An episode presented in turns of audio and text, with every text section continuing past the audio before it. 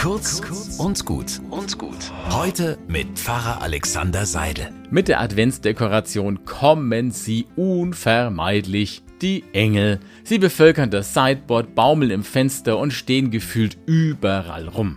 Vielleicht macht ja die Adventsdekoration sichtbar, was man sonst halt nicht sieht, dass wir umgeben sind von himmlischen Gestalten, von Händen, die mich halten, Gebeten, die mich tragen, von einem Gott, der es gut mit mir meint. Das sieht man ja mit dem menschlichen Auge nicht.